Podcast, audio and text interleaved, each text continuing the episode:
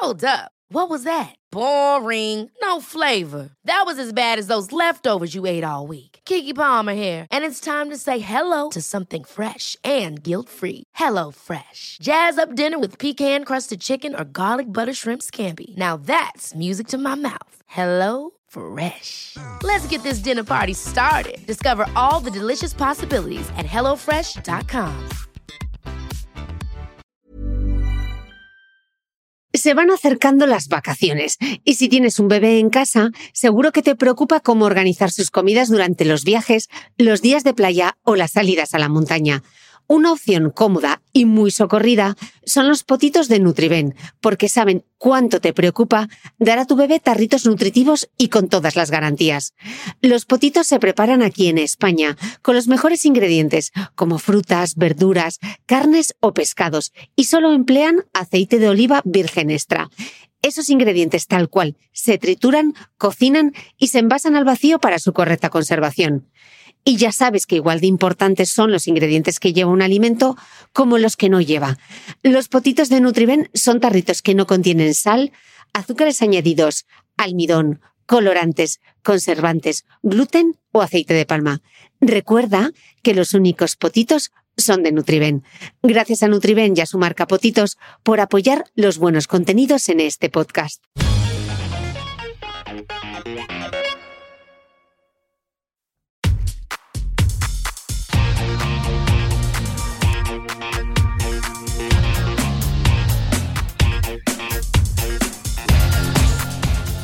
Hola, soy Cristina Mitre, periodista y autora del blog The Beauty Mail. Bienvenido a este nuevo episodio de mi podcast, un espacio semanal en el que entrevisto a grandes expertos de la salud y el bienestar para que aprendamos juntos a vivir mejor.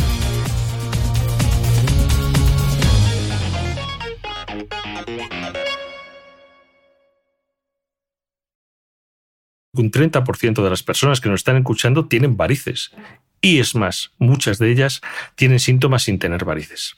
La enfermedad venosa crónica es simplemente que la sangre no retorna de forma adecuada desde las piernas al corazón. Es una enfermedad en la cual la sangre se acumula en las piernas y va aumentando la presión y van apareciendo los síntomas y las varices. Esa incapacidad que tienen las venas para subir la sangre hasta el corazón se denomina enfermedad venosa crónica o insuficiencia venosa crónica. El doctor Rodrigo Rial, cirujano vascular y presidente de la Sociedad Española de Flebología, nos explica en esta entrevista qué es la insuficiencia venosa crónica, una enfermedad que afecta al 48,5% de la población y que tiene una mayor prevalencia en el caso de las mujeres, sobre todo a partir de los 35 y 40 años por una predisposición hormonal. Su incidencia, además, aumenta con los embarazos y la edad, y aunque no representa un problema grave para la salud, sí merma la calidad de vida personal y laboral de las personas que la sufren. La insuficiencia venosa crónica no desaparece con el tiempo, así que cuanto antes se diagnostique y se trate, mayores son las posibilidades de prevenir las complicaciones asociadas y el progreso de la enfermedad. Doctor, bienvenidísimo al podcast. Muchísimas gracias, Cristina. Un placer estar aquí. Bueno, este es un tema que desde redes sociales me habían pedido muchísimo que tocase, así que ya era ahora cuarta temporada que hablásemos de la insuficiencia venosa, de las varices, de las arañitas vasculares, de todas estas, de todas estas cosas. Así que para entrar en materia, yo creo que la primera pregunta y, casi de rigor es que nos expliques qué es esto de la enfermedad venosa crónica.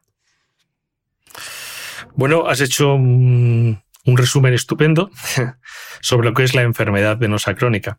Y efectivamente afecta a un montón de gente, a muchísima gente. Se calcula, como has comentado, que un 30% de las personas que nos están escuchando tienen varices. Y es más, muchas de ellas tienen síntomas sin tener varices. La enfermedad venosa crónica es simplemente que la sangre no retorna de forma adecuada desde las piernas al corazón.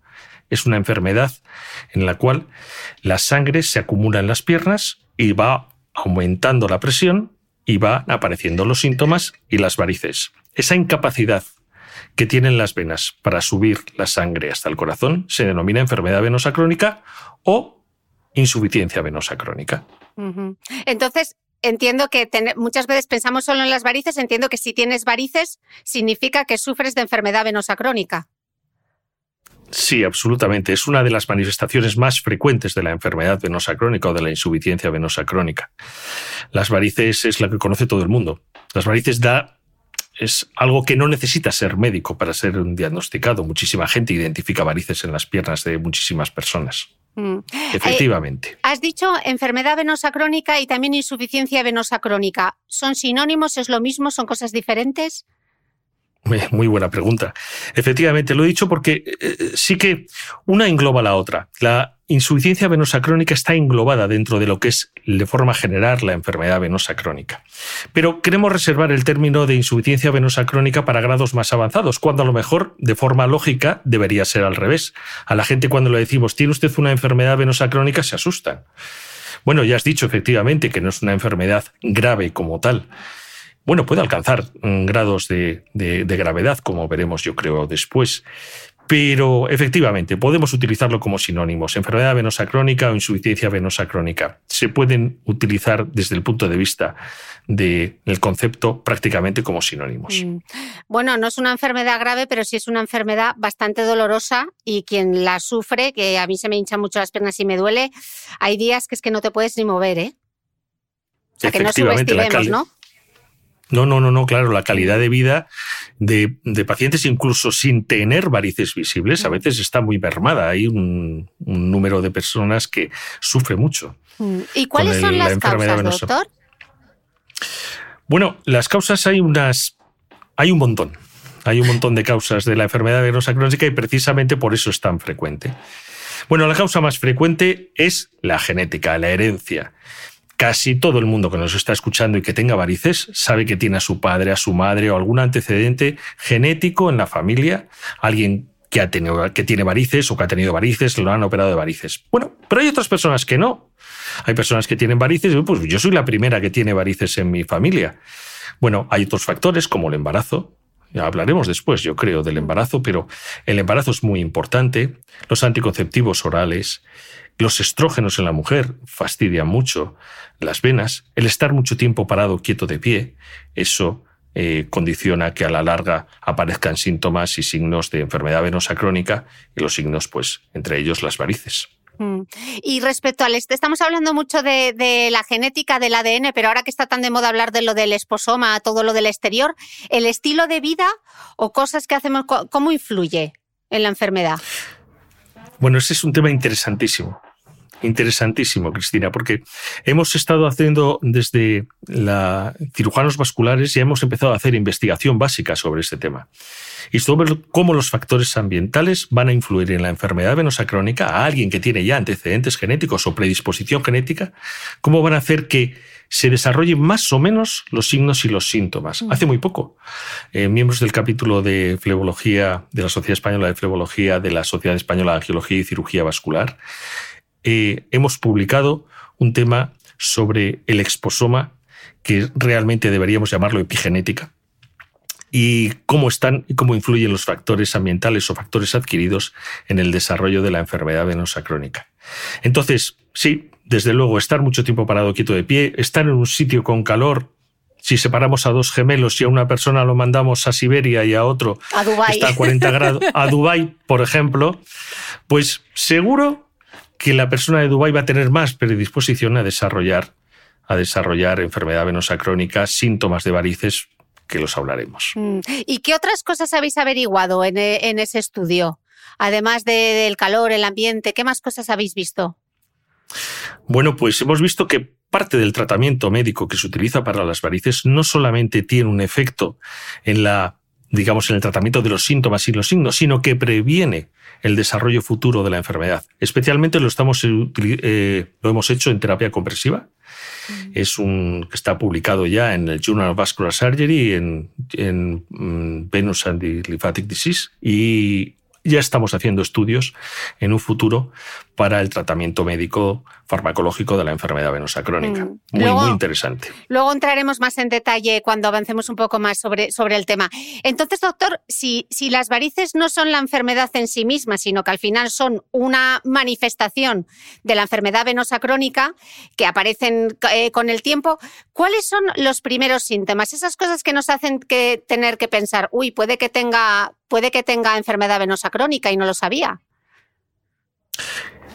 el dolor venoso. Y el dolor venoso se manifiesta como pesadez, cansancio, dolor. A veces es muy difícil de describir por el paciente, pero es muy típico que sea más avanzado o más intenso al final del día, que ceda con el reposo nocturno, que aumente en las temporadas de calor y también nos va aumentando con el paso de los años o cuando una persona está muy, eh, mucho tiempo parada, quieta de pie. Por eso la gente que tiene en la enfermedad venosa crónica, cuando llega a su casa, siente un alivio enorme al poner las piernas en alto. Y a mí me pasa una cosa que me vas a decir que seguro que también es un síntoma, los calambres. Es un síntoma. Claro, claro. Es un, tipo de, es un tipo de manifestación o de dolor venoso. Efectivamente, los calambres lo he dicho muy bien y se me había olvidado. Mm. Los calambres, hormigueo en las piernas, sensación que muchas veces el paciente no describe bien. No se describe bien porque es muy difícil de describir, me refiero. Pero yo creo que cuando se tiene un poco de experiencia y sobre todo el paciente te lo cuenta fenomenal. Te dice, no sé describirlo bien, pero cuando pongo las piernas en alto, cuando hay días que estoy más de pie, me duele mucho más. No hace falta ser un genio para saber que eso probablemente es enfermedad venosa crónica. Entonces, después de esos primeros síntomas de dolor, de piernas cansadas, de incluso de, de, ese picor, del hormigueo, de los calambres musculares, ¿qué es lo siguiente que empiezan a aparecer? antes de las varices, las, las, las famositas arañas vasculares que decimos, las arañitas. Sí, bueno, es muy variable. La ah. verdad es que los síntomas a veces puedes, puedes tener síntomas y no tener una sola variz y no aparecerte una variz en la vida. Y otras veces aparecen, tenemos síntomas, o sea, perdón, aparición de arañas vasculares, como has dicho, y muy pocos síntomas. Pero la secuencia es esa que has dicho. Primero aparición de los síntomas, a veces edema o aumento del perímetro de los tobillos, aumento de retención de líquidos, hinchazón de los tobillos. Y, sí, y el siguiente, la aparición de las arañas vasculares, que muchas veces, vuelvo a repetir, es independiente es independiente. Se pueden tener arañas vasculares y no tener síntomas, ni se hincharse los tobillos, ni nada por el estilo. Están muy determinados genéticamente, concretamente las arañas. Debemos las llamamos telangiectasias, por si alguien las tiene y el médico se lo ha dicho, pues efectivamente las telangiectasias son las arañas, las arañas vasculares, capilares, hay muchas formas de denominarlas. Mm. Y en el siguiente escalón es cuando ya aparecen las famosas varices, que qué son?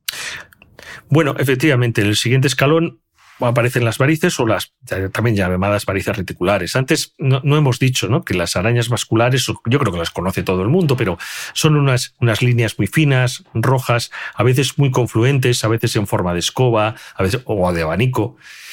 Y efectivamente muchas de esas están asociadas a pequeñas varices. Si esas varices son muy superficiales, eh, muy oscuras o de color verdoso o de color azulado, las llamamos varices reticulares. Y si aparecen ya unas varices más gruesas, ya hablamos ya de varices como tales. ¿Y, ¿Y cualquier vena que se dilata en las piernas es una variz o no? Cualquier vena que se dilata en las piernas y que no vuelve a su tamaño normal y que es tortuosa es una variz.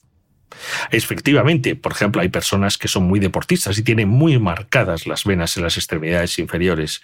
Si esas venas son competentes, normales, retornan la sangre hasta el corazón de forma normal. Normalmente son lineales, en fin, esas no son varices, las identificamos de forma sencilla cuando se tiene un poco de experiencia. Antes he dicho que no hacía falta ser médico para identificar varices. Yo creo que casi todo el mundo lo identifica bien. Mm. Y estamos hablando todo el rato de varices y piernas, pero las, las varices, al final, como son las venas dilatadas, pueden aparecer en cualquier otra parte del cuerpo. Bueno, efectivamente. Bueno, la variz, como hemos dicho, son unas venas dilatadas y anormales que, que hacen relieve de forma habitual sobre la piel que pueden tener color marrón, perdón, marrón, por Dios, morado, azul oscuro. Y de forma mayoritaria, en un 95% de los casos, no, no más, incluso aparecen en las extremidades inferiores. Existen a veces algunas dilataciones venosas anormales en las, en las extremidades superiores, en los brazos y en los antebrazos. En ocasiones, gente que trabaja con los brazos hacia abajo, pues le pueden llegar a aparecer. Pero no es lo frecuente. Casi siempre se dan en las extremidades inferiores. Mm. Y, además de las, de las varices, esta insuficiencia venosa crónica eh, puede llegar a tener bueno, no, quiero quitar la importancia a las varices, eh, pero pueden tener síntomas incluso más graves. Claro, bueno, las varices se pueden acompañar de síntomas más graves. Un paso más allá es cuando las varices desarrollan edema, ¿no? En lo que hemos comentado, hinchazón de los tobillos, retención de líquidos, eh, esos tobillos que apareces por la mañana y te ves los huesos, pero llega al final del día y los huesos se identifican difícilmente o te quitas el zapato y ya no te lo puedes volver a poner. Eso es edema. Y el edema de la enfermedad venosa crónica de las varices es un punto más, un punto más en el escalón de la gravedad. Hombre, ya podemos continuar hacia arriba y desde luego aparecer lesiones en la piel, descamaciones, picor, alteraciones eh, que son muy típicas de enrojecimiento en la piel y eso ya es un escalón todavía más y es el escalón previo, no nos olvidemos, a la fase final de la enfermedad venosa crónica, que son las úlceras. Personas que tienen, es así, la calidad de vida absolutamente deteriorada. En general es una enfermedad progresiva. Por lo tanto, podemos actuar sobre ella para evitar llegar a esas circunstancias tan graves. Mm. Eh, doctor, estamos justo hablando del edema. ¿Y cómo se diferencia el edema que provoca la insuficiencia venosa crónica y el edema que provoca, por ejemplo, el linfedema? Porque a veces yo me lío un poco entre el sistema linfático y el, y el venoso. Cuando dice, no, tengo retención, pero esa retención es por la insuficiencia venosa o es por el sistema linfático. Es un poco confuso. Confuso y a veces difícil, Cristina. Los cirujanos vasculares tratamos todos los ámbitos de la circulación, ¿no? La circulación de las arterias, la circulación venosa, y hay un tercer sistema, muchas veces olvidado, que es el sistema de circulación linfática o el sistema linfático. Efectivamente, la linfa es un, es un líquido que tenemos que drenar de nuestros tejidos y para drenarlo pues existen unos conductos que llevan que se llaman conductos o vasos linfáticos. Cuando por cualquier razón fallan, se quitamos los ganglios linfáticos, quitamos los conductos o no tenemos suficientes, se acumula esa linfa. Esa linfa al acumularse produce edema. Y ese edema es un poco diferente. Ese edema normalmente es un edema duro que baja por debajo del tobillo, se acumula en el pie, también en los dedos, es muy progresivo, no desaparece eh, con el descanso nocturno de forma habitual, salvo en fases iniciales. Normalmente existe siempre una causa para ese linfedema, a veces intervenciones quirúrgicas, el linfedema que se produce después de las mastectomías en las extremidades superiores, en los brazos, o también después de las cirugías oncológicas en otras, en otras localizaciones. Es un edema duro, que normalmente no podemos presionar, cuando lo exploramos no lo podemos presionar. Eh, muchas veces se dice que es un edema blanco, pero eh, una vez que lo aprendes a, diferenciar uno de otro, es bastante diferente. Fundamentalmente, el edema venoso desaparece con el descanso nocturno, el edema linfático no.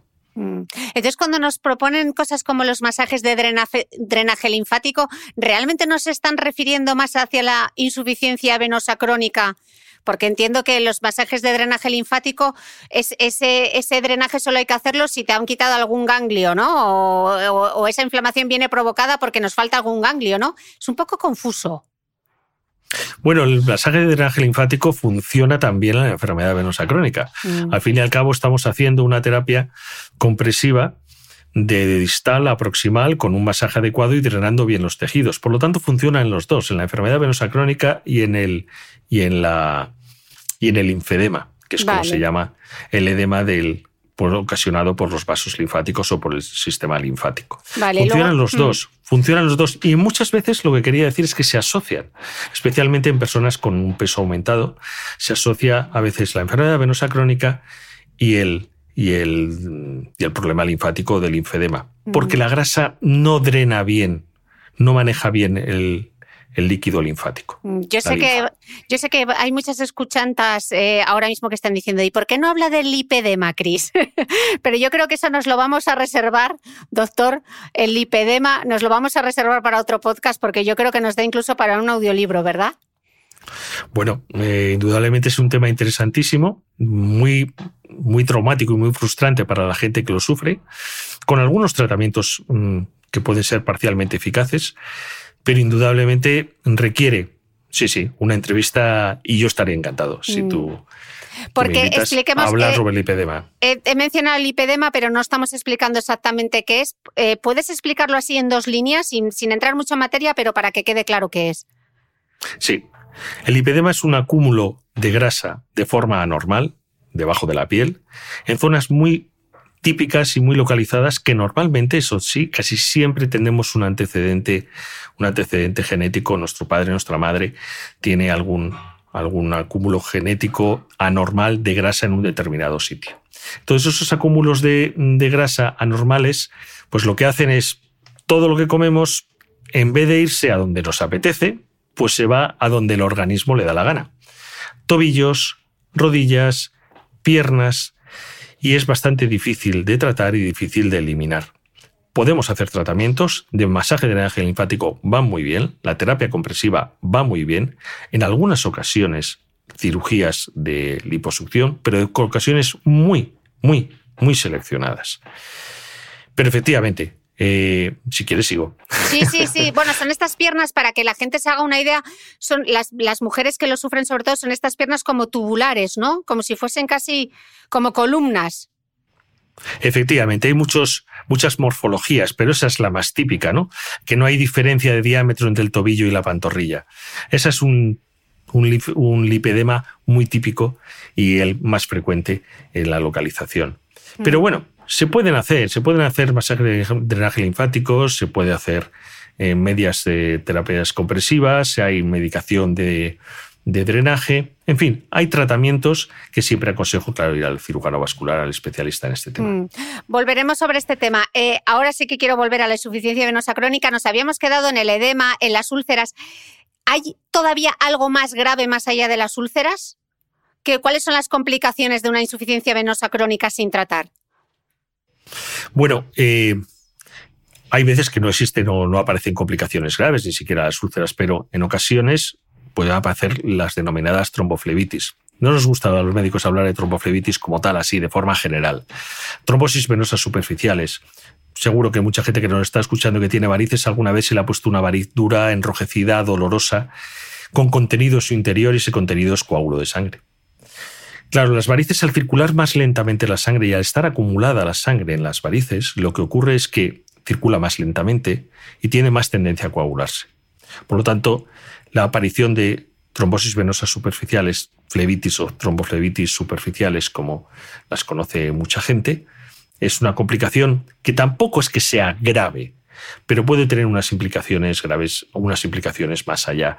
Desde luego, si aparece una tromboflebitis, las varices hay que tratarlas y operarlas. Eso lo hablaremos después, pero es una de las indicaciones claras de cirugía de varices, las complicaciones. También sangran. Es otra de las posibilidades, las varices que son muy superficiales, a veces se rompe la piel que las, que las rodea y se producen hemorragias. Esas hemorragias que llamamos varicorragias, hemorragia de varices, hay que, hay que tratarlas y se deben tratar de forma de forma contundente. Mm.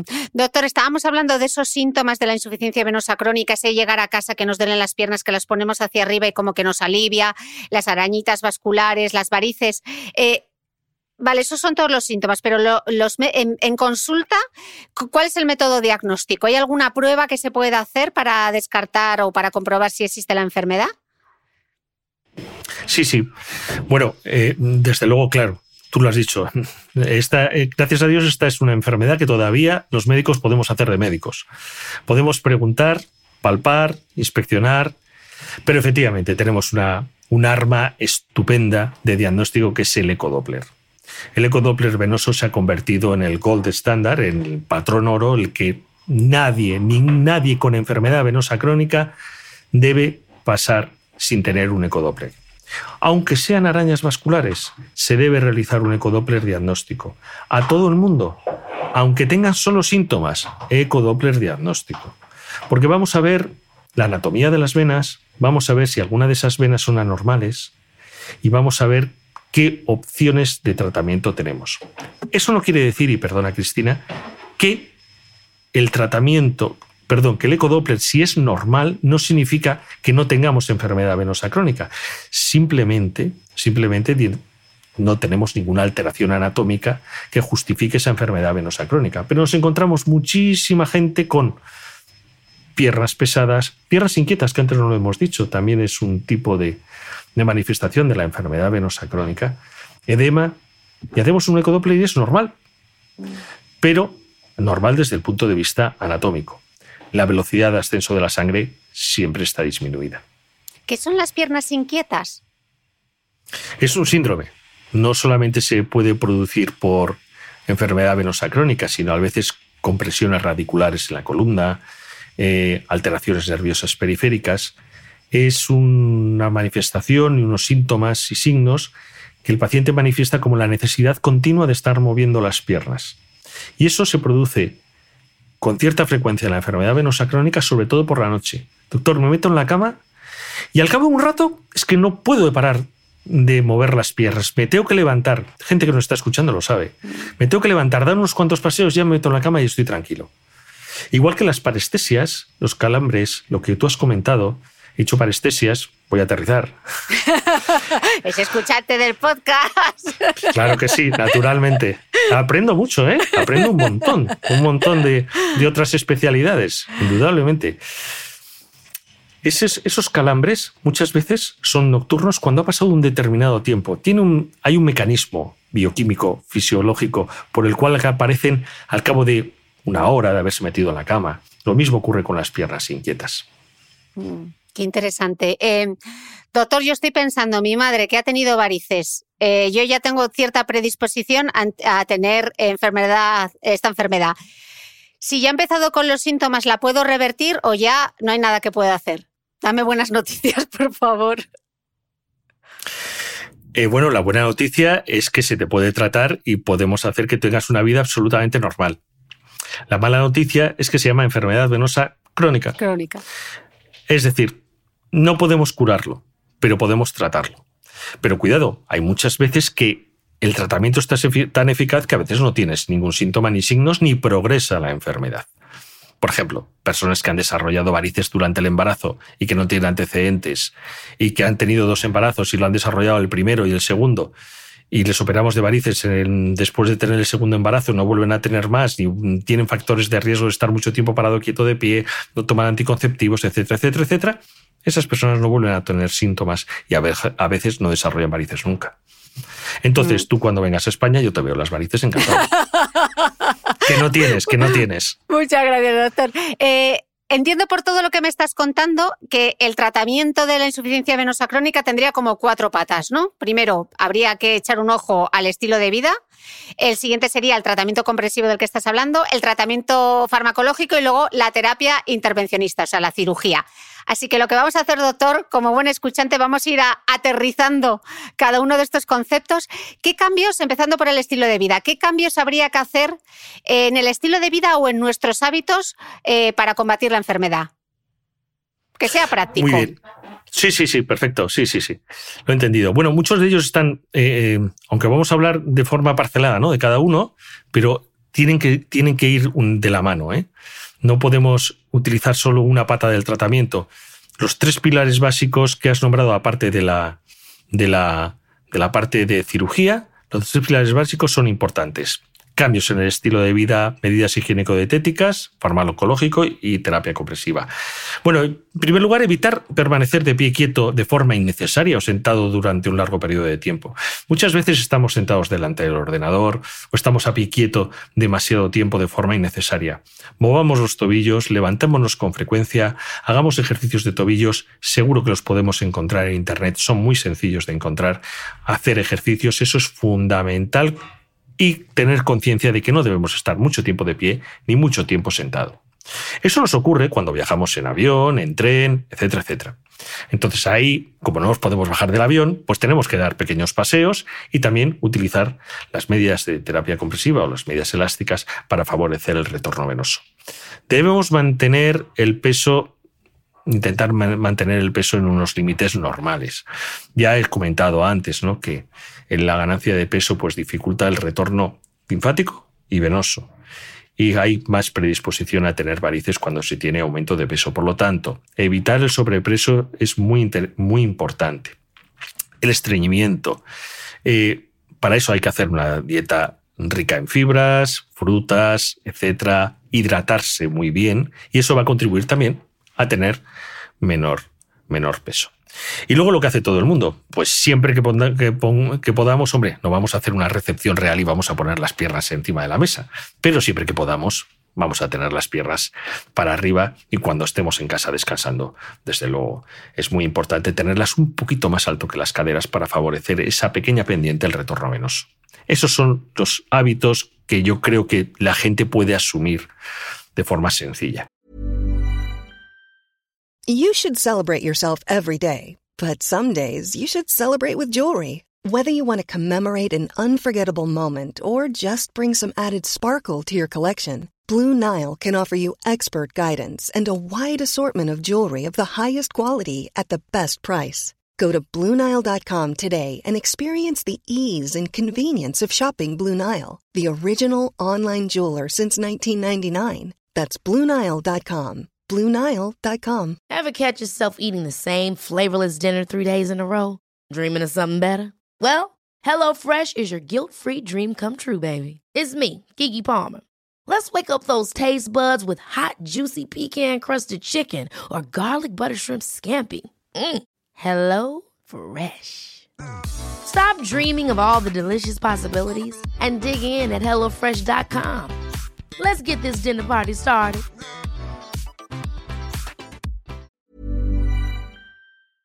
¿Sabías que los bebés son capaces de autorregularse y comer lo que necesitan? Hasta el primer año, la leche ha de ser su alimento principal, bien sea lactancia materna o artificial, y poco a poco podrán ir probando diferentes texturas y alimentos. Ahora, con buena temperatura, a todos nos gusta salir más de casa, y en verano pasamos mucho tiempo fuera, en la playa, la montaña o recorriendo el mundo. Si tienes un bebé que ya ha empezado con la alimentación complementaria, para esos momentos puedes contar con los diferentes tarritos que ofrece Potitos. Hay recetas para bebés desde 4 y 6 meses y solo llevan ingredientes como frutas, verduras, carnes o pescados que se trituran y se envasan tal cual. Los potitos de Nutriben son tarritos seguros, fáciles de conservar y transportar, ya que no necesitan refrigeración, tan solo mantenerse en un lugar fresco. Se calientan en microondas o al baño María, sin conservantes ni azúcares añadidos. Gracias a Nutriben y a su marca Potitos por ser nuestro mecenas del mes.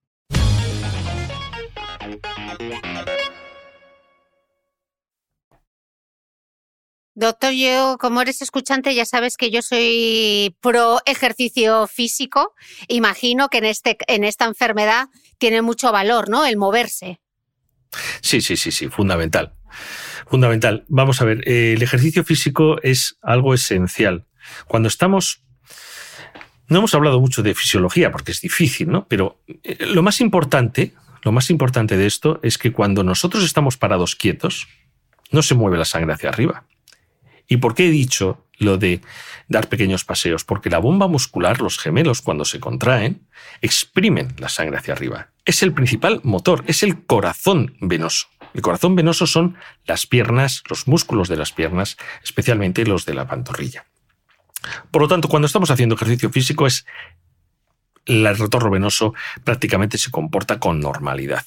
Así que si estamos mucho tiempo parados quietos de pie y podemos darnos una carrerita, caminar un poco, será algo esencial. Antes, cuando hemos hablado de los hábitos, debemos evitar el calor, pero muchas veces el calor es inevitable. Por lo tanto, eso no depende tanto de nosotros, de nosotros personalmente, ¿no? como de las circunstancias ambientales, ¿verdad? Pero desde luego el ejercicio físico es esencial. Debemos evitarlo, por eso ha salido el tema del calor, en hacerlo con calor excesivo. Y también para el ejercicio físico, no olvidemos que podemos utilizar otra de las partes de los pilares que has comentado y que si quieres comentamos después. Mm. Y una pregunta, doctor, ¿hay algún tipo de ejercicio que esté contraindicado, que no sea bueno para la insuficiencia venosa? Bueno, realmente no se han hecho estudios sobre este tema, pero, pero la lógica nos dice que los reportes pasivos, como por ejemplo la alterofilia, las pesas, en las cuales tenemos que estar a pie quieto y encima soportando una gran cantidad de peso y encima haciendo contracciones con el abdomen, pues no son beneficiosos. Pero cualquier otro deporte que mueva las piernas y nos movamos, estupendo. Desde luego la natación es el mejor, porque claro, vamos tumbados, no tenemos la gravedad que nos actúa sobre las piernas, etcétera, etcétera. Bueno, porque todo esto la culpa, la culpa tiene la gravedad y que nosotros somos personas bípedas. Mm. Entonces, esto no lo tienen los animales. La enfermedad venosa crónica existe en el ser humano. Mm. En los animales no existe. Mm. La gravedad tira de la sangre para abajo y nosotros tenemos que hacer el esfuerzo de subirla para arriba. Por lo tanto, la natación, un deporte espléndido. Caminar, también, deporte espléndido. Bici, espléndido. Baile, gimnasia, o sea, perdón, sí, las tablas de gimnasia, fenomenal. ¿Y correr lo que tenga impacto también? ¿O el impacto no bueno, pero es que ahora, mm, ahora se corre, yo soy, mi mujer es runner y ahora se corre prácticamente sin impacto con las maravillosas zapatillas que existen por ahí, con geles y todas ¿Has estas dicho cosas. Lo de las, has dicho lo de las pesas, que ya aquí quien escucha este podcast sabe que yo soy súper defensora del entrenamiento de fuerza. En este caso, igual, para la insuficiencia venosa no es como muy bueno, pero para otras muchas cosas, el entrenamiento de fuerza, el coger peso es buenísimo. Claro, pero bueno, yo no digo que no se puede hacer pero que a lo mejor lo que puedes hacer es limitarlo en el tiempo. Y entonces mantenerlo, a lo mejor no estás un cuarto de hora haciendo pesas, pero puedes estar dos minutos, haces otro trabajo, dos minutos, quizá como yo no hago pesas, pues no sé cómo se hace, ¿no? en circuitos, hay que hacerlo en circuitos. Combinar, a la orden. Combinamos las sentadillas con de repente ejercicios cardiovasculares para mantenernos así pero las sentadillas van fantásticas. Las sentadillas son fantásticas y aparte las sentadillas se pueden hacer en circuitos y se pueden hacer con multisaltos que van fenomenal. Bueno, que no me quiero enrollar con el, con el ejercicio físico. Em, otra cosa que se recomienda mucho, los remedios naturales que mejoran la circulación. ¿Funcionan los remedios naturales para la circulación? Uf. Esta es difícil. Bueno, sí, es una pregunta difícil, sobre todo porque hay mucha gente con mucha creencia en herbolarios y remedios naturales. Bueno, vamos a decir las cosas como son. Muchas de las medicaciones que utilizamos actualmente están basadas en alcaloides de las plantas. Y muchas de las plantas y de los remedios naturales que se utilizan para mejorar los síntomas y signos de la, de la enfermedad venosa crónica o de las varices, pues eh, están purificadas y mm, concentradas en los medicamentos que se utilizan actualmente. Entonces la respuesta es sí, muchos de los principios activos que existen en, en plantas que se utilizan para herbolario fundamentalmente y remedios naturales, para esto sí que funcionan. Sí que funcionan. Lo que pasa que, claro, Mm, la concentración de producto activo que tienen normalmente es muy bajo para conseguir una eficacia terapéutica. Entonces, ya sabes que los médicos somos un poco petardos y lo evaluamos todo eh, en cuanto a la eficacia y hacemos muchos ensayos clínicos y todas estas cosas. Y entonces sobre los remedios naturales, de forma científica, no hay una, una evidencia. Pero vuelvo a repetir, muchos de los compuestos de esos remedios naturales los tenemos en la farmacología. Mm, ¿Y los suplementos entonces? Suplementos dietéticos. Mm. Sí, bueno, los suplementos dietéticos, la respuesta es que no, se han, no, han, no han demostrado que tengan una eficacia en la enfermedad venosa crónica. Pero bueno, hay suplementos dietéticos que pueden aliviar el estreñimiento y otra serie de cosas que de forma indirecta o bien adelgazar y de forma indirecta tengan un beneficio sobre la enfermedad venosa crónica. Mm. Pero sobre la eficacia de síntomas y signos, la verdad es que yo no conozco ningún estudio que los avale. Mm. Y respecto a los tratamientos cosméticos tipo geles, etcétera, para las piernas cansadas, ¿son recomendables? Bueno, eso funciona. Eso sí que funcionan. Y funcionan por dos razones. Uno, bueno, pues porque producen un efecto de frescor sobre la piel, muchas veces produce una vasoconstricción, hace que los vasos de, las, de la piel sean más pequeños y ya hemos dicho que el calor, esto de la enfermedad venosa crónica, el calor va mal. Y entonces al, al disminuir la temperatura de las piernas, disminuir el tamaño de los, de los capilares y en general de los vasos sanguíneos, pues mejoran. Pero además, como se aplican de forma ascendente, desde ascendente queremos decir del pie hasta el corazón, mm. del pie hasta la raíz del muslo, como se aplican de forma ascendente, es decir, estamos exprimiendo la sangre y drenando la sangre de forma eficaz. Por lo tanto, eh, funciona tanto por el mecanismo por el cual se aplican, como a veces por el producto en sí. Mm. Hemos hablado antes de los tratamientos de la compresión. Eh, me gustaría que, lo viésemos en detalle. ¿El tratamiento compresivo realmente eh, en qué consiste? ¿Lo tiene que prescribir el médico? ¿Qué diferencia hay entre utilizar unas medias o unas medias compresivas para hacer deporte? ¿La presoterapia? ¿Lo, desgranamos un poquito? Claro, claro. Cuando decimos a un paciente, te tienes que poner medias elásticas, ya le caemos mal ya le caemos mal directamente. Pero cuando se lo explicamos de forma adecuada, pues ya empiezan a entenderlo. Hay que desmitificar lo que es la terapia compresiva, las medias de abuela, esas antilujuria que existían antes, espantosas, pues esas, esas ya no eh, siguen existiendo, pero ahora disponemos de unos tejidos francamente buenos, francamente cómodos, que lo que van a hacer es producir una presión desde el tobillo hasta la parte proximal, y esa presión va exprimiendo la sangre, algo, algo parecido a como hemos dicho cuando se dan los masajes. Es algo parecido a lo que ocurre cuando nosotros abrimos el tubo de pasta de dientes por la mañana y lo apretamos y sale para arriba la pasta de dientes. Pues el efecto de las medias es similar. Contrarrestamos ese aumento de presión de la sangre que existe en las venas con una compresión externa que son las medias elásticas. Hay de varios tipos y de varios niveles de compresión, desde más ligeras para la gente que tiene síntomas muy leves, hasta más mm, compresión, una compresión fuerte para gente que tiene ya úlceras venosas o trastornos tróficos en la piel o trastornos en la piel. ¿no? Mm. Entonces, las longitudes pueden variar.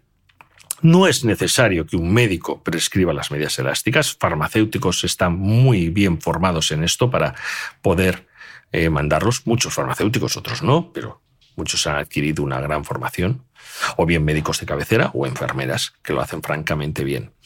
Es el pilar básico de la enfermedad venosa crónica el tratamiento con medias elásticas. Claro, con 41 grados a la sombra en Abu Dhabi, pues no te las pones, porque es algo que resulta insufrible llevar cualquier prenda que te pueda dar un poco más de calor. Por lo tanto, las medias elásticas tienen inconvenientes a la hora de prescribirlas y gente que fracasa o no tiene una adherencia que es la adecuada. Vale, y por ejemplo, los que hacemos ejercicio, que hay tantas medias de compresión, las típicas que agarran los gemelos del tobillo hasta el gemelo, o los calcetines, incluso medi o incluso em, leggings, eh, mallas de correr que son de compresión, ¿son recomendables también? Absolutamente. Gracias a Dios ya tenemos eso, ya lo hemos conseguido. Yo no sé si hemos sido los cirujanos vasculares o quién, pero ya hemos conseguido que los deportistas con enfermedad venosa crónica se la pongan. Desde las pantorrilleras hasta, hasta las medias elásticas que se venden en, los grandes centros deportivos. Son francamente útiles. Feas como demonios, pero francamente útiles. Eh, todas esas Además, mejoran el rendimiento deportivo. Se ha demostrado, muchos maratonianos ahora las llevan y lo vemos. O sea que son francamente útiles y desde luego si tienes una enfermedad venosa crónica, ponte medias de ese tipo o, bien medias que puedes comprar en una farmacia ortopedia, pero mm. ponte medias. Y los clásicos tratamientos de, presoterapia, doctor, estas botas que te pones, eh, que la hay en muchos centros de estética, incluso de uso domiciliario, ¿son interesantes? Sí, pero son más interesantes especialmente para fases avanzadas de enfermedad venosa crónica y aquellos, aquellos que se combinan con linfedema. Son, son bastante interesantes. Eso va francamente bien, sobre todo para personas que pasan mucho tiempo de pie, llegan a casa y se ponen durante la presoterapia durante 10 o 15 minutos. De forma general, en grados leves o menos avanzados o varices normales, no suele ser necesario. Pero desde luego es un arma más que tenemos y es francamente útil, como he dicho, en los, en los casos avanzados o en los casos en que se asocia infedema, sí. Muy útil. Y lipedemas también. Eh, nos quedaba también hablar de, las, de, la medicación que lo estabas mencionando. Eh, ¿Cómo se prescribe? ¿En qué casos? ¿Qué tipo de medicación se suele dar? Pues se prescriben en todos los casos en que existan síntomas. Ahora disponemos, bueno, desde hace muchos años disponemos en la farmacia un montón de drogas que llamamos flebotónicas o venotónicos o drogas venoactivas que se le llaman en la literatura anglosajona. Son francamente útiles. Bueno, hay algunos que tienen más evidencia que otros. Es, eh, en ese sentido, el cirujano vascular o, es el que te puede ayudar para saber cuál es el más adecuado. Pero actúan de una forma diferente, así como las medias elásticas actúan sobre la parte fisiológica, el aumento de la presión de la sangre en las venas, los fármacos flebotónicos actúan sobre la inflamación que produce esa presión en el interior de las venas. Los síntomas y signos que tenemos cuando tenemos enfermedad venosa crónica, me pesan las piernas, es una inflamación en el interior de las venas, una inflamación tenue, poco visible, pero inflamación. Y estos fármacos que habitualmente son flavonoides van francamente bien tienen una afinidad biológica por la pared venosa, se depositan, disminuyen la inflamación, secuestran los radicales libres y ese es el mecanismo de acción. Y son francamente útiles ¿eh? para la sintomatología y los síntomas y signos. Francamente útiles. Una cosa que no te he preguntado, doctor, y me está viniendo ahora a la mente. Eh, en el caso de la insuficiencia venosa crónica, no hemos hablado de los tacones o de ir sobre plano. Eh, ¿Esto afecta en alguna manera a la enfermedad? Bueno, yo estoy a favor que las mujeres lleven tacones, pero cuando llevas excesivo tacón y tienes enfermedad venosa crónica, la bomba muscular, la bomba gemelar que hemos hablado, ah, no es tan eficaz, porque claro, cuando andas sobre tacones, mm, yo no he andado mucho sobre tacones, pero normalmente los gemelos no se contraen bien. Pero tampoco recomendamos un zapato completamente plano.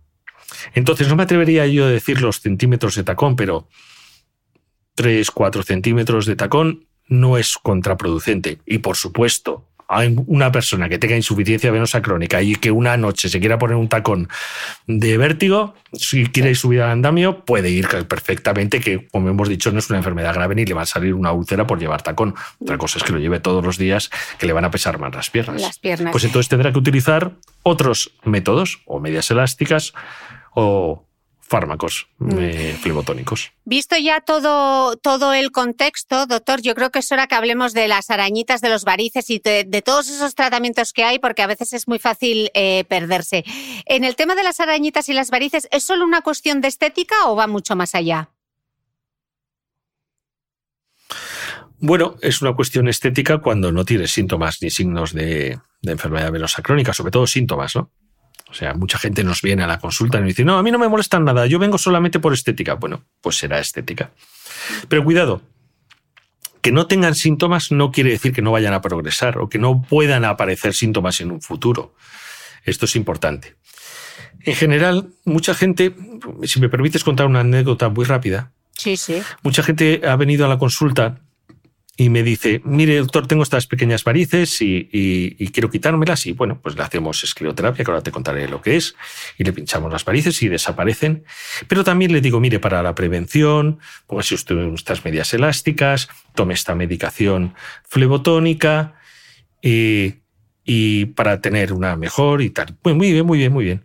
Y me vienen al cabo de un tiempo, bueno, pues se le han quitado las varices, afortunadamente a la mayoría, y, y me dicen, oiga doctor, pero lo bueno de todo es que ya no me duelen las piernas. Digo, hombre, pues si me dijo usted que no le dolía. Dice, eso es lo que yo creía. Ahí va lo de la calidad de vida, Cristina. Hay tanta gente con síntomas que llega a casa con las piernas cansadas y que cree que eso es lo normal, normal. que cuando se lo quitas dice, oiga, que es que esto, que es que puedo vivir sin dolor de piernas. Se puede vivir sin dolor de piernas. Por lo tanto, mucha gente que viene con las arañas dice, no, a mí no me molestan. Ahora, cuando llego a casa tengo unas piernas cansadas espantosas. Entonces, hay que, muchas veces tenemos que extraer con sacacorchos la información porque llevan 30 años con sus, mm, llegando a casa con las piernas cansadas. Y eso, actualmente, con fármacos flebotónicos, especialmente, y medias elásticas, podemos eliminarlo. ¿eh? Mm. Medias elásticas que a veces son una compresión ligera, muy ligera es suficiente. Mm. Doctores, lo cierto es que hay como muchos anuncios y mucha publicidad de cómo eliminar, elimina ya las varices sin dolor, sin cirugía, sin anestesia, con láser, con una espuma, en una sesión. Eh, yo como sospecho mucho de todo, al final, ¿a quién debo acudir? ¿De quién me puedo fiar? Porque me imagino que no es oro todo lo que reluce, ¿no? Bueno, hay mucho contenido publicitario en muchas de estas cosas que tú has dicho, efectivamente. Bueno, las arañas vasculares, las telangiectasias se eliminan. El mejor método es la, la escleroterapia. La escleroterapia consiste en la inyección de una medicación en el interior de las venas que va consiguiendo con una inflamación muy discreta que vayan desapareciendo de forma progresiva hasta que desaparecen del todo. Se logra muchas veces la, parte, la, mayoría de las veces la parte estética y muchas veces también se logra que mejoren la sintomatología. ¿Quién debe ser el profesional que haga esto? Pues el que lo sepa hacer bien. Hombre, yo soy cirujano vascular y todos los cirujanos vasculares saben hacer esto. Y estamos formados para ello y capacitados para ello. Hay gente que no es cirujano vascular y lo hace francamente bien. Pero desconfiad siempre de las soluciones milagros, lo que le digo a los pacientes cuando van a, la consulta, eh, que van por otro tema. Soluciones milagros no hay. Una sesión, falso. Sin dolor, eso es verdad. No duele la escleroterapia o no es un tratamiento doloroso. Eh, ¿No le van a volver a salir? No. Eso tampoco es verdad. Si tienes una predisposición genética, te pueden volver a salir o pueden aparecer, aunque sean menos, pero, pero aparecen. Pero en general es un tratamiento francamente útil, francamente satisfactorio para el paciente, pero efectivamente tiene que estar aplicado por profesionales que no vayan solo a una cuestión publicitaria. Mm. Y, doctor, para las, para las varices en concreto, ¿cuáles son las opciones de, de tratamiento? ¿Solo la cirugía o, o hay otra batería de tratamientos que se pueden utilizar? Bueno, la cirugía es, un, es el tratamiento principal de las varices, indudablemente. Lo que pasa es que ahora hacemos tantas cirugías mínimamente invasivas que mucha gente ya no las considera cirugías. Bueno, la escleroterapia se puede utilizar también en varices de grueso calibre. ¿eh? Es un tratamiento francamente útil cuando se están bien seleccionados los, las personas. Eh, ahora mismo la cirugía clásica, que era la, eh, la, safenectomía, quitar la safena, que es la vena principal, no hemos dado nombres, pero es la vena principal de la cual dependen las varices grandes, y que eh, la gente decía arrancar la vena, y bueno, es cierto, es que se arrancaba la vena. Bueno, pues yo, o nosotros, cirujanos vasculares, hace muchísimo tiempo que ya hemos, mm, hay todavía indicaciones, pero hemos cambiado a terapias menos invasivas. Terapias con láser, con radiofrecuencia, con introducción de un catéter y poner una cola biológica, un pegamento en el interior de las venas. Eh, todo eso ha revolucionado lo que es el tratamiento de las varices en los últimos 10 o 15 años. Ha sido tremendo cómo hemos evolucionado en este tratamiento gracias a muchas cosas. La evolución técnica, por supuesto, pero también gracias al ecodoppler. El ecodoppler que antes hemos hablado, que era el diagnóstico, es el arma fundamental para conseguir un buen diagnóstico, un buen tratamiento siempre se hace con control ecográfico. Ahora sabemos todo lo que hay que saber sobre, sobre las venas y cómo, y cómo tratarlas. Mm. Entonces hay muchas opciones quirúrgicas y la escleroterapia también está entre ellas. Mm. ¿Y, ¿Y, todas se tratan igual o dependiendo del tipo de variz que tengamos será un tratamiento u otro? ¿Nos los puedes explicar un poco? Por supuesto. Sí, siempre hay que seleccionar los tratamientos. Eh, normalmente cuando tenemos varices visibles, siempre hay una vena por dentro, que la he nombrado la safena, que puede ser safena interna o safena externa, que es la que está dando la guerra y donde esa, esa safena está dilatada, está acumulada de sangre, tiene mucha presión, y es la que da la presión a esas varices que son las visibles. Si no tratamos la vena safena, no vamos a poder hacer nada de forma útil. Por lo tanto, el tratamiento, la secuencia de tratamiento es tratar esa vena, que es la, ya digo, una vena que normalmente no se ve y que tenemos que diagnosticarla con ecodoppler y posteriormente o en el mismo acto tratar las varices. Utilizar el método, ya he dicho que actualmente normalmente hacemos terapias poco invasivas. El mejor para mí, pues no sabría cuál decir porque de forma global hay muchos, pero desde luego, si tuviera que elegir una técnica, sería o bien el cierre con cianoacrilato, con el cierre con pegamento, o bien el cierre con, con radiofrecuencia, son, con térmica de radiofrecuencia, son, son francamente buenos. Y luego, de forma paralela, porque tiene otras indicaciones para venas más delgadas, más finas, venas de otro tipo que se llaman perforantes, la escleroterapia también va francamente bien, especialmente en personas muy mayores que el riesgo quirúrgico es un poco más elevado, claro. Mm. Pues seguro que todas las escuchantes y escuchantes de este podcast que ahora dicen, ya, y a mí que me operaron de varices con lo doloroso que es, si me lo hubiesen, si me lo hubiesen dicho no me lo hubiese hecho, hubiese esperado. Bueno, o no. No, porque una, vamos a ver, la saferectomía no es una mala técnica, es una técnica estupenda. Lo que pasa que indudablemente la recuperación, es decir, una persona que se haya operado hace 15 años de safenectomía interna, pues ahora no tiene ninguna secuela esa fenectomía interna, pero claro, los 15 días o 20 días de posoperatorio no se los quitó nadie, ¿eh? Eso está claro. ahora tenemos dos, días. Mm. Dos, días. de posoperatorio, tres, una semana, cuando tienes que quitar muchas varices. Mm. Ese es el, y ahora me quito esas varices, doctor, y, y ya es garantía de que no me van a volver a salir o me van a volver a salir. Bueno, puede ser que no. O sea, las varices gruesas, las varices gordas, esas, eso es raro. O sea, hay un, 15 o 20% de, de recurrencia o de recidiva o que vuelvan a aparecer las varices en un periodo de tiempo. Pero ahora vuelvo a repetir, como utilizamos el ecodoppler, cada vez tenemos menos recurrencia de varices gruesas cuando operamos. Ahora, claro, la predisposición a tener las venas débiles y la predisposición genética que te salgan varices y que se dilaten las venas, esa va a existir. Esa no la podemos eliminar. Ni con las arañas vasculares, ni tampoco con las, con las varices gruesas. Mm. O sea, garantizar a alguien que no le van a volver a salir las varices, eso no lo podemos garantizar a nadie. Mm. Incluso haciendo la mejor, la mejor técnica del mundo, la mejor cirugía del mundo y el mejor cirujano del mundo y el mejor paciente del mundo pues no se puede. ¿Y qué riesgos tienen este tipo de, intervenciones, doctor? Son intervenciones en general de, bajo riesgo, pero no un riesgo cero, no hay un riesgo nulo. Bueno, ahora, eh, por ejemplo, el cianoacrilato, el cierre con cianoacrilato es, un, es una técnica, va francamente bien, francamente bien. Incluso lo hacemos con anestesia local, por lo tanto el riesgo es muy tangencial, muy, muy, muy marginal. Entonces, son técnicas con, muy poco riesgo. La safenectomía interna había muchísimo más sangrado, eh, perdían más sangre los pacientes, anestesia general, una epidural. Ahora lo hacemos con anestesia loco regional y, en general el riesgo es bajo. Por eso hemos aumentado mucho la, edad en la cual podemos operar a las varices. Antes nos parábamos en los 70 años o 70 o 75, decía mi propia sociedad, la Sociedad Española de Cirugía Vascular, decía que más allá de 70 nos recomendábamos hace no muchos años. Ahora, claro, las cosas han cambiado radicalmente. Mm. Mencionábamos al, comienzo de este podcast el caso de, las embarazadas, ¿no? No me, quiero, no me quiero olvidar de ellas. ¿Por qué son tan frecuentes las varices durante el embarazo? Esta es una pregunta excepcional.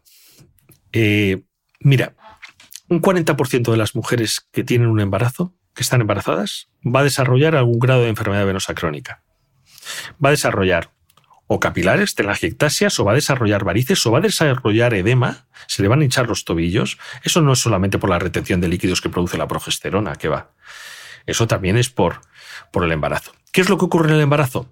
El útero crece y comprime todas las venas del abdomen y dificulta todavía más el retorno venoso ascendente. Y además se produce eh, un desarrollo hormonal muy importante, como son la progesterona. ¿no? La progesterona es una hormona, em, es la hormona del embarazo y hace que todo esté, mm, todo sea más flexible, todo se dilate más. Por eso la, progesterona hace que el pubis se dilate y que se pueda, el ligamento del pubis se puede dilatar prácticamente al doble del, del tamaño que tiene. Por lo tanto, todo eso contribuye a que las venas se dilaten más, haya más presión en el interior y se desarrollen varices. Entonces, unas de ellas desaparecerán y otras no desaparecerán después del parto. El tratamiento mm. fundamental es los tres, los tres pilares. Medidas posturales, importantísima la medida postural. Evitar dormir sobre el lado derecho. Cualquiera, cualquier mujer que haya estado embarazada lo sabe, sabe que sobre el lado derecho comprime la vena principal que sube hasta el corazón, que es la vena cava. O sea, que intentar dormir sobre el lado izquierdo. Poner las piernas en alto. Ponerse las medias desde el segundo trimestre. Muy importante. Y si tienes varices, desde el primero. ¿De acuerdo? Y desde luego tomar medicación flebotónica. Hay un estudio publicado hace unos años, francés, sobre 10.000 mujeres embarazadas que se les dio flebotónicos. En ninguna de ellas hubo la más mínima alteración, ni del embarazo ni del feto. Los flebotónicos son absolutamente seguros en el embarazo en cualquier momento. Primer trimestre, pues no, pero primer, trimestre es que no te das un no te tomas un paracetamol en el embarazo si puedes evitarlo. Mm. Pero a partir del segundo trimestre, absolutamente seguras medicaciones y medias compresivas, medias elásticas. ¿Se puede tener insuficiencia venosa durante el embarazo y que luego desaparezca o no? Puede ser, mm. puede ser. Son de esos casos en los que eh, mm, se tiene mucha pesadez en las piernas, se tiene mucho edema. Puede ser pueden desaparecer. Pero en general hay que estar vigilante una mujer que haya tenido varices o síntomas durante el embarazo para hacerle un estudio posterior de ecografías. Mm. Sí. Es muy importante. Y doctor, ¿esas, ¿esas varices que aparecen durante el embarazo tienen algún peligro para la madre o el feto? En general, no. Pero bueno, se puede desarrollar mm, tromboflebitis, se pueden desarrollar mm, pesadez en la zona de la vulva y a veces durante la episiotomía pues, se producen más sangrados. Pero lo que sí que produce es un deterioro de la calidad de vida de la mujer embarazada. Mm. Por lo tanto, el tratamiento es fundamental con medias elásticas y esta medicación flebotónica. Si aparece alguna complicación hay que tratarlo, hay que tratarlos con heparina. Si aparece alguna complicación como sangrado, que las he tenido mujeres embarazadas que han sangrado por alguna variz, se puede hacer escleroterapia, se puede. Pero en general la cirugía, claro, nos reservamos para, para después del embarazo, después del parto. Mm. Eh, doctor, fascinante. Y como buen escuchante del podcast, a mí muchas veces me gusta terminar con pidiéndole a mi invitado si se tuviese que quedar con dos, tres ideas de esta charla, ¿qué tres consejos maestros daría a todos los escuchantes? Bueno, mira, yo diría que la enfermedad venosa crónica es algo tan común que probablemente mucha gente de las que nos está escuchando la ha desarrollado en algún momento, o síntomas, estando mucho tiempo parado de pie en un museo, eh, yo qué sé, esperando a la novia o esperando al novio. Eso seguro que han desarrollado mucha gente, hasta un 60, creo que lo has comentado al principio, 60 o 70% de la gente ha desarrollado. Por lo tanto, si tienes esos síntomas, acude a tu cirujano vascular a que te vea. Segundo, si ya tienes la enfermedad venosa crónica, no olvides ningún tratamiento. Ponte las medias siempre que sea posible. Toma los flebotónicos eficaces. Pregunta cuáles son los eficaces, o bien en tu farmacia, que por cierto ahora son de dispensación libre. Eso no quiere decir que sean menos útiles, sino simplemente que los han sacado de la financiación. Pregunta a tu farmacéutico, pregunta a tu cirujano vascular que te dará el más adecuado para tu caso. Y la tercera parte, desde luego, a todas las medidas higiénico-dietéticas que puedas utilizar. Y si tienes varices gruesas, tienes que visitar al cirujano vascular, porque en el mundo en que vivimos, tener varices pueden eliminarse con un mínimo riesgo, o riesgo, ya te digo, riesgo cero, no existe nada en la vida, hmm. pero con un mínimo riesgo, con una altísima eficacia y prácticamente nula recuperación. Bueno, doctor, ha sido fascinante charlar contigo. Yo creo que todas esas mujeres y hombres que tienen varices eh, han aprendido muchísimo y seguro que hay un montón de escuchantes diciendo ahora, yo tengo enfermedad venosa crónica también porque tengo todos esos pues, síntomas. Así pues que mira, me alegro de haberles ayudado. Yo también. doctor, millones de gracias y yo si eso voy pidiendo cita. bueno, no, no es, seguro que no es necesario. Tú tienes las, vamos, me imagino que tienes las piernas perfectas. A tope power. Doctor, millones de gracias. Muchísimas gracias por tu invitación. Ha sido un placer. Muchísimas gracias a todos. Ha sido genial charlar contigo y bueno, prometo que haremos uno del lipedema. Nos queda pendiente. De acuerdo, de acuerdo. Y yo estaré a vuestra disposición para lo que queráis. Disfrutad y cuidaos mucho. Muchas gracias, doctor.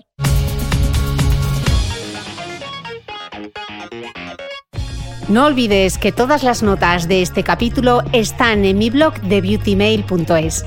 Además, si no quieres perderte ninguna entrevista, suscríbete al podcast de Cristina Mitre en tu reproductor de podcast habitual. Y un último favor, si me escuchas en Apple Podcast, regálame unas estrellas y déjame una reseña, porque así ayudas a que este podcast siga creciendo. Muchas gracias y nos escuchamos de nuevo el próximo domingo.